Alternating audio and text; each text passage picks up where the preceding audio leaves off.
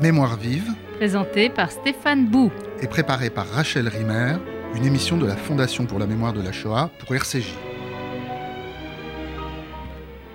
L'essentiel de notre XXe siècle tient dans le face-à-face des forteresses de la mort, Auschwitz et la Colima, et tout ce qui tourne autour, nazisme, communisme, guerre mondiale, révolution. Si l'on veut écrire un livre qui est une chance de totaliser un peu de l'esprit de ce temps, et pas seulement de témoigner d'une réalité partielle, il suffit de prendre à bras le corps ce grand débat, grand jeu de miroir en fait. C'est ce qu'a fait Vassili Grossman avec Vie et Destin. Il fallait seulement avoir vécu soi-même au cœur des ténèbres et se sentir la force d'un titan. Alors ces phrases sont d'Olivier Rollin, paru dans Libération au début des années 80, quand Vie et Destin est enfin devenu disponible dans la traduction en français. Olivier, Rollin, l'un des intervenants du documentaire Le manuscrit sauvé du KGB, Vie et Destin de Vassili Grossman, qui sera diffusé le 25 octobre sur Arte à 22h30. 35 ans après avoir écrit ces lignes, il revient y dire aujourd'hui le choc que représenta pour lui la découverte de ce livre monumental qui raconte la bataille de Stalingrad, la découverte des camps nazis, la prise de conscience en temps réel de l'extermination des juifs, et cela en engageant une ample réflexion sur le totalitarisme où nazisme et stalinisme sont en effet mis l'un en face de l'autre, comme dans un grand jeu de miroir. Priscilla Pizzato, bonjour. Bonjour. Alors, vous avez écrit et réalisé le manuscrit sauvé du KGB avec le soutien euh, de la Fondation pour la mémoire de la Shoah. Et vous nous expliquerez bientôt pourquoi ce titre euh, étrange hein, en apparence. Mais j'aimerais commencer euh, cette émission en vous posant la question que vous avez dû poser à Olivier Rollin, euh, donc l'un de vos intervenants, euh, dans votre film, quand vous l'avez rencontré dans le cadre de, justement de la préparation de ce film. Comment vous avez rencontré, vous, l'œuvre de Vassili Grossman euh, Qu'a représenté pour vous la lecture de, Vie et Destin Et autrement dit, comment le goût d'un tel livre, l'admiration pour son auteur, fait naître le, désir de rentrer dans un tel projet, réaliser un film sur un livre? Alors étonnamment, je, je- je ne suis pas, euh, je n'ai pas rencontré Vassili Grossman par l'objet livre. Je l'ai rencontré par le théâtre, parce qu'il y avait une mise en scène de la dernière lettre euh, par Frédéric Wiseman. C'était à la Comédie Française il y a une douzaine d'années de, de cela, avec la très grande Catherine Samy. Euh, Il en existe un film d'ailleurs. Il en existe un film capté par Frédéric Wiseman et diffusé déjà par Arte. Euh, et donc c'est comme ça que j'avais euh, découvert euh, une, une partie de, de, de- De et Destin, Destin. puisque la dernière lettre. Voilà, la dernière lettre, c'est, ça se situe dans le premier tiers du, du livre, et ce sont parmi les, les pages les plus bouleversantes de, la littérature. C'est cette lettre qu'écrit Anna Semyonovna à son fils Victor Stroum. Euh, elle lui écrit depuis, depuis le, le ghetto. Euh, et ça commence ainsi. Je suis sûre, Vitia, que cette lettre te parviendra, bien que je sois derrière la ligne du front et derrière les barbelés du ghetto juif. Je ne recevrai pas ta réponse car je ne serai plus de ce monde. Je veux que tu saches ce qu'ont été mes derniers jours. Il me sera plus facile de quitter la vie à cette idée. Et elle lui raconte euh, son destin avec euh, les Juifs du ghetto après l'entrée des Allemands dans la ville en juillet 41. Et c'est une lettre qui est absolument bouleversante, qui est d'une humanité incroyable, parce que le personnage d'Anna Semyonovna est un personnage magnifique. Et donc c'est comme ça que je suis rentrée dans le livre et que j'ai découvert cette fresque euh, incroyable, monumentale, qui, à travers une myriade de personnages, dit euh, les totalitarismes du XXe siècle, euh, dit l'extermination des Juifs, euh, dit le fonctionnement de la société soviétique et dit aussi comment rester un homme euh, dans ces temps déshumanisés. Et ça a été un, choc. Voilà, ça a été un choc. Vous savez, comme les chocs qui, qui vous déplacent toujours un petit peu, c'est-à-dire vous n'êtes plus au même endroit après, après l'avoir lu. Alors, on va rentrer dans le, dans le récit même que propose votre film, parce que je- je- j'en rappelle le titre, hein, Le manuscrit sauvé du, KGB. Et euh, votre film commence par la lecture d'une très belle lettre de Grossman à Khrouchtchev, qui va introduire à cette arrestation d'un manuscrit va être plus tard sauvé, on, y reviendra. Euh, lettre dans laquelle l'écrivain demande au chef du parti de libérer son roman. Alors, est-ce que vous pouvez revenir sur les conditions de l'arrestation du livre? D'ailleurs, c'est tellement étrange cette idée qu'on arrête un livre hein, et qu'on emprisonne un livre euh, qui marque le, dé- le- le début de votre film. D'ailleurs, selon certains témoignages euh, qu'on ne retrouve pas partout, mais un des agents du KGB aurait dit Nous venons arrêter un livre. Il aurait utilisé ce, terme-là. Et, l'archiviste que vous interviewez au tout début du film lit à un moment donné, ouvre des papiers et elle parle de l'arrestation du livre. Voilà, voilà. Pour elle, c'est voilà, comme un être humain. Absolument naturel de dire arrêter un livre. Voilà, parce que vous me posiez la, question tout à l'heure comment l'idée du, livre est, venue, l'idée du film, pardon, euh, elle n'est pas venue directement euh, euh, après la lecture du livre, qui a donc été un choc, elle est venue quand plus tard je me suis renseignée vraiment sur la vie de Vassili Grossman et que j'ai découvert son, destin et le destin de son manuscrit. et, cette histoire absolument incroyable euh, j'ai eu envie de la raconter en tressant donc la vie de Vassili Grossman avec euh, le roman. Et euh, donc le roman, en effet, est arrêté. alors il y a des circonstances qui sont terribles parce que quand on lit le, témoignage de son ami Semyon Lipkin, que, je recommande vivement, qui a été publié euh, chez l'âge d'homme, euh, il raconte que Grossman confie son, son livre à la revue Znamia, alors que ce n'était pas la revue avec laquelle il avait l'habitude de travailler. Il avait l'habitude de travailler avec Novimir, dont il connaissait le rédacteur en chef. Et ce rédacteur en chef, il s'est un peu brouillé avec lui. Et donc, euh, s'il l'avait confié à Novimir, le rédacteur en chef jamais ne l'aurait donné au comité central du, parti. Mhm. Il lui aurait dit, mais c'est pas possible, Vassili, on ne peut pas publier ça. Et là, il le, confie à Znamia, qui l'envoie directement, qui, effrayé par le contenu du livre, euh, le donne en effet à lire au, KGB. Et euh, évidemment, un matin euh, voilà, de, février 61, on débarque chez Vassili Grossman et on vient arrêter le livre. C'est-à-dire qu'on prend les, tous les exemplaires du, manuscrit Haussmann est emmené d'ailleurs. Euh, sa belle-fille pense qu'elle ne le reverra plus. Euh, il est emmené, en fait, on l'emmène pour récupérer chez ses secrétaires les autres manuscrits. Et on prend euh, les rubans encreurs, on prend les, papiers carbone, hmm. parce que évidemment il faut empêcher la reconstitution de ce livre. Hmm. Et, et, tout est enfermé à la Loubianca. Et ce qui est absolument incroyable, c'est que on a appris que très récemment, il y a euh, en, 2013, quand le FSB, donc euh, le successeur du KGB, enfin les services secrets euh, russes, ont fait remonter à la, surface ce manuscrit dont on ne savait pas ce, qu'il était advenu en fait. Donc, et c'est ce manuscrit, donc remonté à la surface, donc il y a très peu de temps, que j'ai filmé euh, aux archives de la littérature euh, Rigali.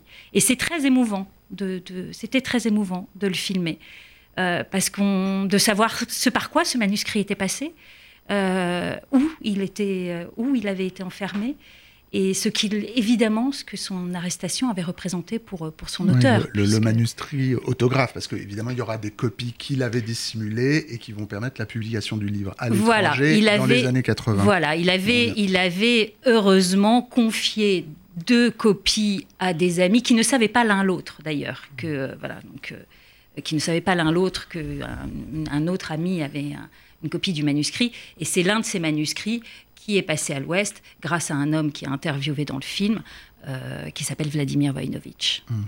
Alors, euh, il y a une expression incroyable au tout début de votre film quand vous racontez effectivement l'épisode de cette arrestation. Il y a, il y a, il y a les propos de Souslov hum. que, euh, que Khrouchtchev envoie répondre à la lettre hum. qui ouvre votre film et ils disent votre livre est une bombe atomique.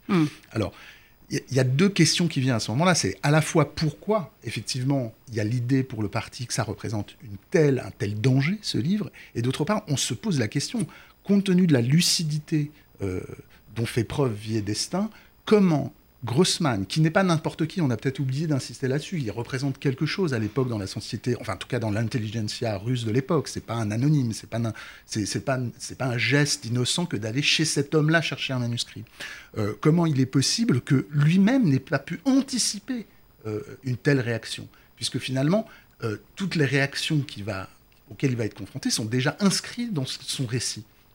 Oui, mais c'est c'est incroyable, c'est fou. Moi-même, je, me pose encore la question, c'est un mystère, parce que cet homme qui fait preuve d'une telle lucidité, comment a-t-il pu faire preuve d'une telle naïveté, naïveté d'une candeur comme ça? Parce que ses amis, dont, dont Semyon Lipkin, lui disent, mais surtout, ça ne sera jamais publié, Vassili, ne, ne, ne, ne, prend pas ce risque. Et, euh, et, et il le fait quand même parce que Staline est mort il y a eu le 20e congrès du PCUS, et il se dit c'est possible. Il se dit c'est possible. Donc il prend ce risque. Et en même temps, c'est quand même incroyable quand on, relit euh, la lettre qu'il écrit justement à Lipkin et que je, fais lire dans le film, parce qu'il écrit une lettre, il est en train de mettre la dernière main euh, à vie et destin, euh, on est dans les années 60, et il écrit cette lettre à Semyon Lipkin en disant Voilà qu'il est temps de dire adieu à des hommes et des femmes auxquels j'ai été quotidiennement lié pendant 16 ans. Je vais arriver à Moscou, lire le manuscrit de bout en bout pour la première fois. Je ne ressens pas de joie, d'exaltation, d'émotion, mais j'éprouve un sentiment fait d'inquiétude et de préoccupation qui est profond, bien qu'imprécis. Là, il pose la question ai-je raison? C'est la première question essentielle. Ai-je raison devant les hommes et donc devant Dieu? Nos affaires d'écrivain, m'en suis-je bien tiré? Et il termine par ça. Et enfin, quelle sera la voie, le destin de mon livre? Mais là, à ce moment précis, je sens avec une acuité particulière que ce troisième point le destin du livre est en train de s'éloigner de moi, il se réalisera à part moi, en dehors de moi, je pourrais même ne plus être en vie. Donc, il y a aussi cette préscience de, du destin d'un livre qui va s'accomplir en dehors de lui-même. Donc, c'est très, très étonnant, c'est-à-dire qu'il y a à la fois la candeur et en même temps, il savait mmh. euh, qu'il ne verrait pas l'apparition de son livre. Alors, c'est l'histoire de cette arrestation lance votre film, et à partir de là, euh, le film, euh, vous l'avez un peu rappelé, raconte à la fois les expériences de Grossman dont il a voulu témoigner euh, dans Vie et Destin, c'est-à-dire l'histoire d'un journaliste de guerre qui va au front et qui découvre à la fois les massacres nazis et l'atmosphère qu'il y a du côté des, des, troupes soviétiques. Donc ça raconte à la fois les expériences de Grossman, la genèse complexe de l'écriture de ce film qui dure dix ans, qui l'entame un peu au début des années 50, euh, et puis sa réception immédiate, sitôt le livre terminé. comment vous avez organisé en fait ces trois lignes narratives, la, composition de ces trois lignes-là? Alors j'ai voulu commencer par, le, par, l'arrestation du livre parce que c'est là que se, noue euh, son destin et, le destin de, de, Grossman. Grossman ne survivra que trois ans à l'arrestation de son livre. Euh, Lipkin dit que ça... Il est malade, il avait un cancer, mais Lipkin dit que ça accélérer euh, la maladie. Euh, c'est une idée qui transparaît aussi dans les témoignages des, deux enfants de, de Grossman qu'on voit tout dans à fait, film. Tout à fait. On m'a assassiné sous une porte cochère, disait-il, en, parlant de, l'arrestation de, son livre. Euh, et puis, donc, à partir de là, de remonter, le, d'essayer de comprendre comment cet écrivain socialiste est convaincu euh, par la Révolution, enfin qui croyait euh, euh, dans, cette capacité émancipatrice de la Révolution, comment cet écrivain socialiste a ouvert les yeux sur son siècle, a ouvert les yeux sur le régime. Et pour ça, puisque ce, livre raconte ça, il raconte à la fois l'aveuglement et la lucidité, pour ça, je voulais raconter les différents moments, les différentes libérations de Vassili Grossman. Et, euh, il est temps de libérer l'esclave qui est en nous. exactement. Exactement. Il cite Chekhov hmm. quand, euh, quand il dit ça, il est temps de libérer l'esclave qui est en nous. Et ces libérations, elles se font à différents moments. Enfin, évidemment, ça a lieu de toute façon pendant la guerre. C'est-à-dire qu'il y a la découverte de la liberté dans la guerre. Il y a une parole qui se libère Stalingrad. Les, il faut dire qu'il est correspondant hein, pour, la Krasnaya Zvezda, l'étoile rouge. Euh, et il y a bien sûr euh, la découverte euh, de l'extermination des Juifs, puisque quand il va quitter Stalingrad, il va suivre l'armée rouge en Ukraine. Et là, il va découvrir l'ampleur de l'extermination. il passe par Kiev donc Babillard, et ensuite il arrive à Berditchov, donc où habitait sa mère, et il découvre comment sa mère est morte euh, avec les 30 000 juifs euh, de la ville euh, le 15, entre le 5 et le 15 septembre 1941. Et le personnage de sa mère, Ekaterina Grossman, enfin sa mère, Ekaterina Grossman, va nourrir le personnage et d'Anna Strum, donc, dont on parlait tout à l'heure, puisque la dernière lettre est écrite par elle. Et, ça, ça va être quelque chose de fondamental pour lui. C'est-à-dire la, découverte de, l'extermination des Juifs va lui avoir à la fois, il va redécouvrir sa judéité parce qu'il ne se considérait pas euh, en tout cas, ce n'était pas quelque chose de constitutif pour lui. Il était issu d'une famille juive, mais un citoyen soviétique. Euh, euh, et à l'image d'Anna Strum, qui dans sa lettre dit je, me suis découvert une tendresse maternelle pour le peuple juif.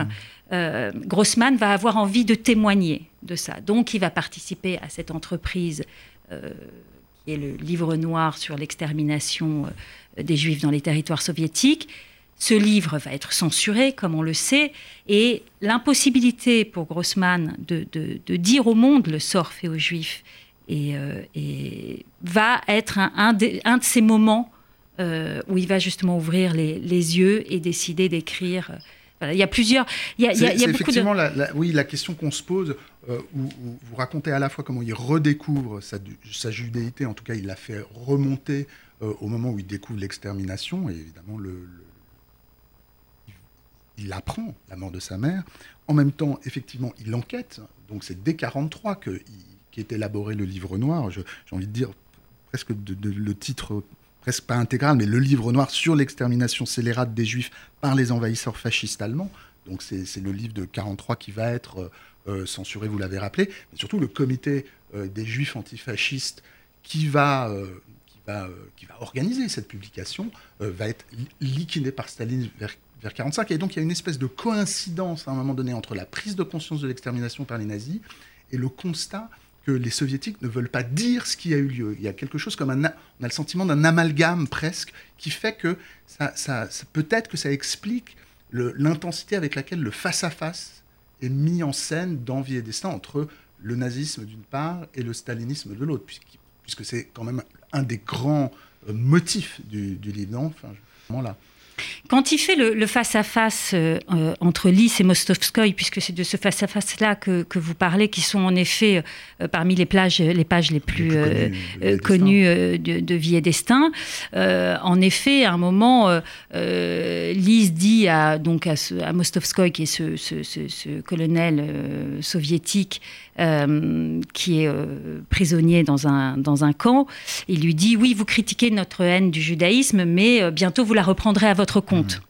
Euh, donc oui, il y a, ça. Mais quand il fait ce face-à-face-là, il le fait pas seulement de ce point de vue-là, euh, il le fait euh, vraiment du point de vue des deux totalitarismes et il les met en miroir à la fois sur le plan de l'importance du parti qui contrôle tout, euh, c'est-à-dire qu'il fait une, véritable analyse du totalitarisme et de ce que c'est que le totalitarisme et de comment fonctionne une société euh, totalitaire.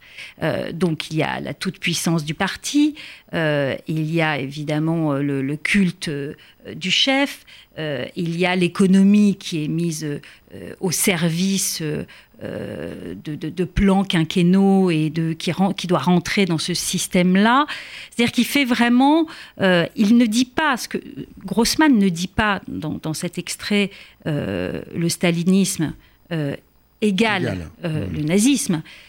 Il, il, montre la gémellité qui peut y avoir entre les, les, deux systèmes.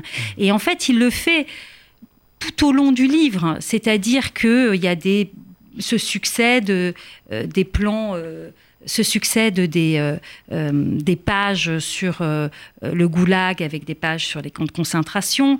On, se succèdent les réflexions du lieutenant, un lieutenant allemand nazi, Bach, et les réflexions d'un responsable de région qui s'appelle Getmanov sur le fait que le parti contrôle tout. C'est-à-dire qu'il contrôle les arts, il contrôle la pensée, il contrôle la science, il contrôle... Euh, voilà, donc c'est vraiment une description du fonctionnement euh, d'une société totalitaire et avec euh, comme ciment de ces deux totalitarismes la peur. Mmh. Et la peur, elle infuse tout, les, tout, le livre à travers les, les différents personnages, et notamment celui de Victor Strum, qui donc signe des pétitions, enfin signe un, texte mettant en accusation au moment du complot des blouses blanches, c'est à ça évidemment que Grossman fait référence, des médecins juifs, parce qu'il a, parce qu'il a peur parce qu'il a connu, euh, il a été lui-même victime, euh, il, a, il a dû démissionner de son, il a été viré de son labo, il a, il a connu l'humiliation, il a, et il a, il a peur de revivre ça, mmh. et donc euh, il signe ce, ce, ce, papier et il en, il en ressent une, honte et une, une, morsure, et il dit il faudra gagner chaque jour le droit d'être un homme. Euh, voilà, donc, donc euh, tout ça, c'est ce qui permet à Grossman de mettre en parallèle les, deux régimes. Mais ce qu'il dit aussi dans ce, dans ce livre, c'est comment on reste un homme, comment, comment, euh, comment sauver la graine d'humanité dans, dans, ces, dans, ces, dans ces temps-là. Et il a pour ça un personnage qui est absolument magnifique, qui s'appelle Ikonikov, qui est une sorte de, de, folle en Christ, hein, comme on en croise beaucoup dans la littérature russe. Il fait le, procès du bien. On pourrait être euh, étonné de ça, mais il fait procès du bien avec un, grand B majuscule. L'idée bien auquel on se réfère. Voilà, au nom duquel euh, euh, les euh, idéologies, mmh. qu'elles soient religieuses, politiques, asservissent l'homme, donc au nom d'un bien qu'elles jugent supérieur à, l'homme, et à cette idée de bien qui peut écraser, qui peut détruire, qui peut... Ikonikov préfère la notion de petite bonté. Mmh. Et je crois que c'est Alain Finkielkraut qui disait que... que Grossman avait euh, euh, libéré la petite bonté du kitsch. Mmh. Euh, et, et, donc, donc Ikonikov prend cette petite bonté qui est de, dans le quotidien, qui est fait de, de, tout petit rien. C'est un morceau de pain qu'on donne à un soldat, c'est un manteau, c'est un regard, c'est... Et, et, ça, c'est le testament d'Ikonikov. En l'occurrence, pour lui, c'est le refus de se compromettre. Oui, et de, et de rester. Euh, voilà. Et Ikonikov refuse de construire euh, euh la chambre à gaz. Et euh, Grossman dit à travers le personnage d'Ikonikov, il y a toujours moyen de, de rester un homme parce qu'il existera toujours le libre arbitre et donc la possibilité de dire non, sur quitte à, à, en mourir. ce qui va arriver à, Ikonikov. Mais votre film rentre dans les thèmes du livre évoque ses personnages, comme vous venez de faire pendant un moment. Il raconte aussi l'histoire du manuscrit. Je voudrais qu'on revienne un petit peu, euh, pour, euh, avant de terminer cette émission, il nous reste quelques minutes, sur, sur, le, sur votre tournage en Russie, où vous racontez à la fois comment il a réussi, enfin, ses amis ont réussi à extraire le, le, le, le livre Vie et Destin à l'Occident et où il sera publié. Et puis, et puis derrière ça, il y a une autre question que je voudrais vous poser sur, sur, sur les rencontres que vous avez pu faire là-bas. Qu'en est-il de la mémoire aujourd'hui de Grossman euh, Comment est-ce que Vie et Destin est rentré euh, dans le patrimoine littéraire russe comme euh, l'est, je ne sais pas, Guerre qui est la grande référence de Grossman quand il écrit Vie et Destin?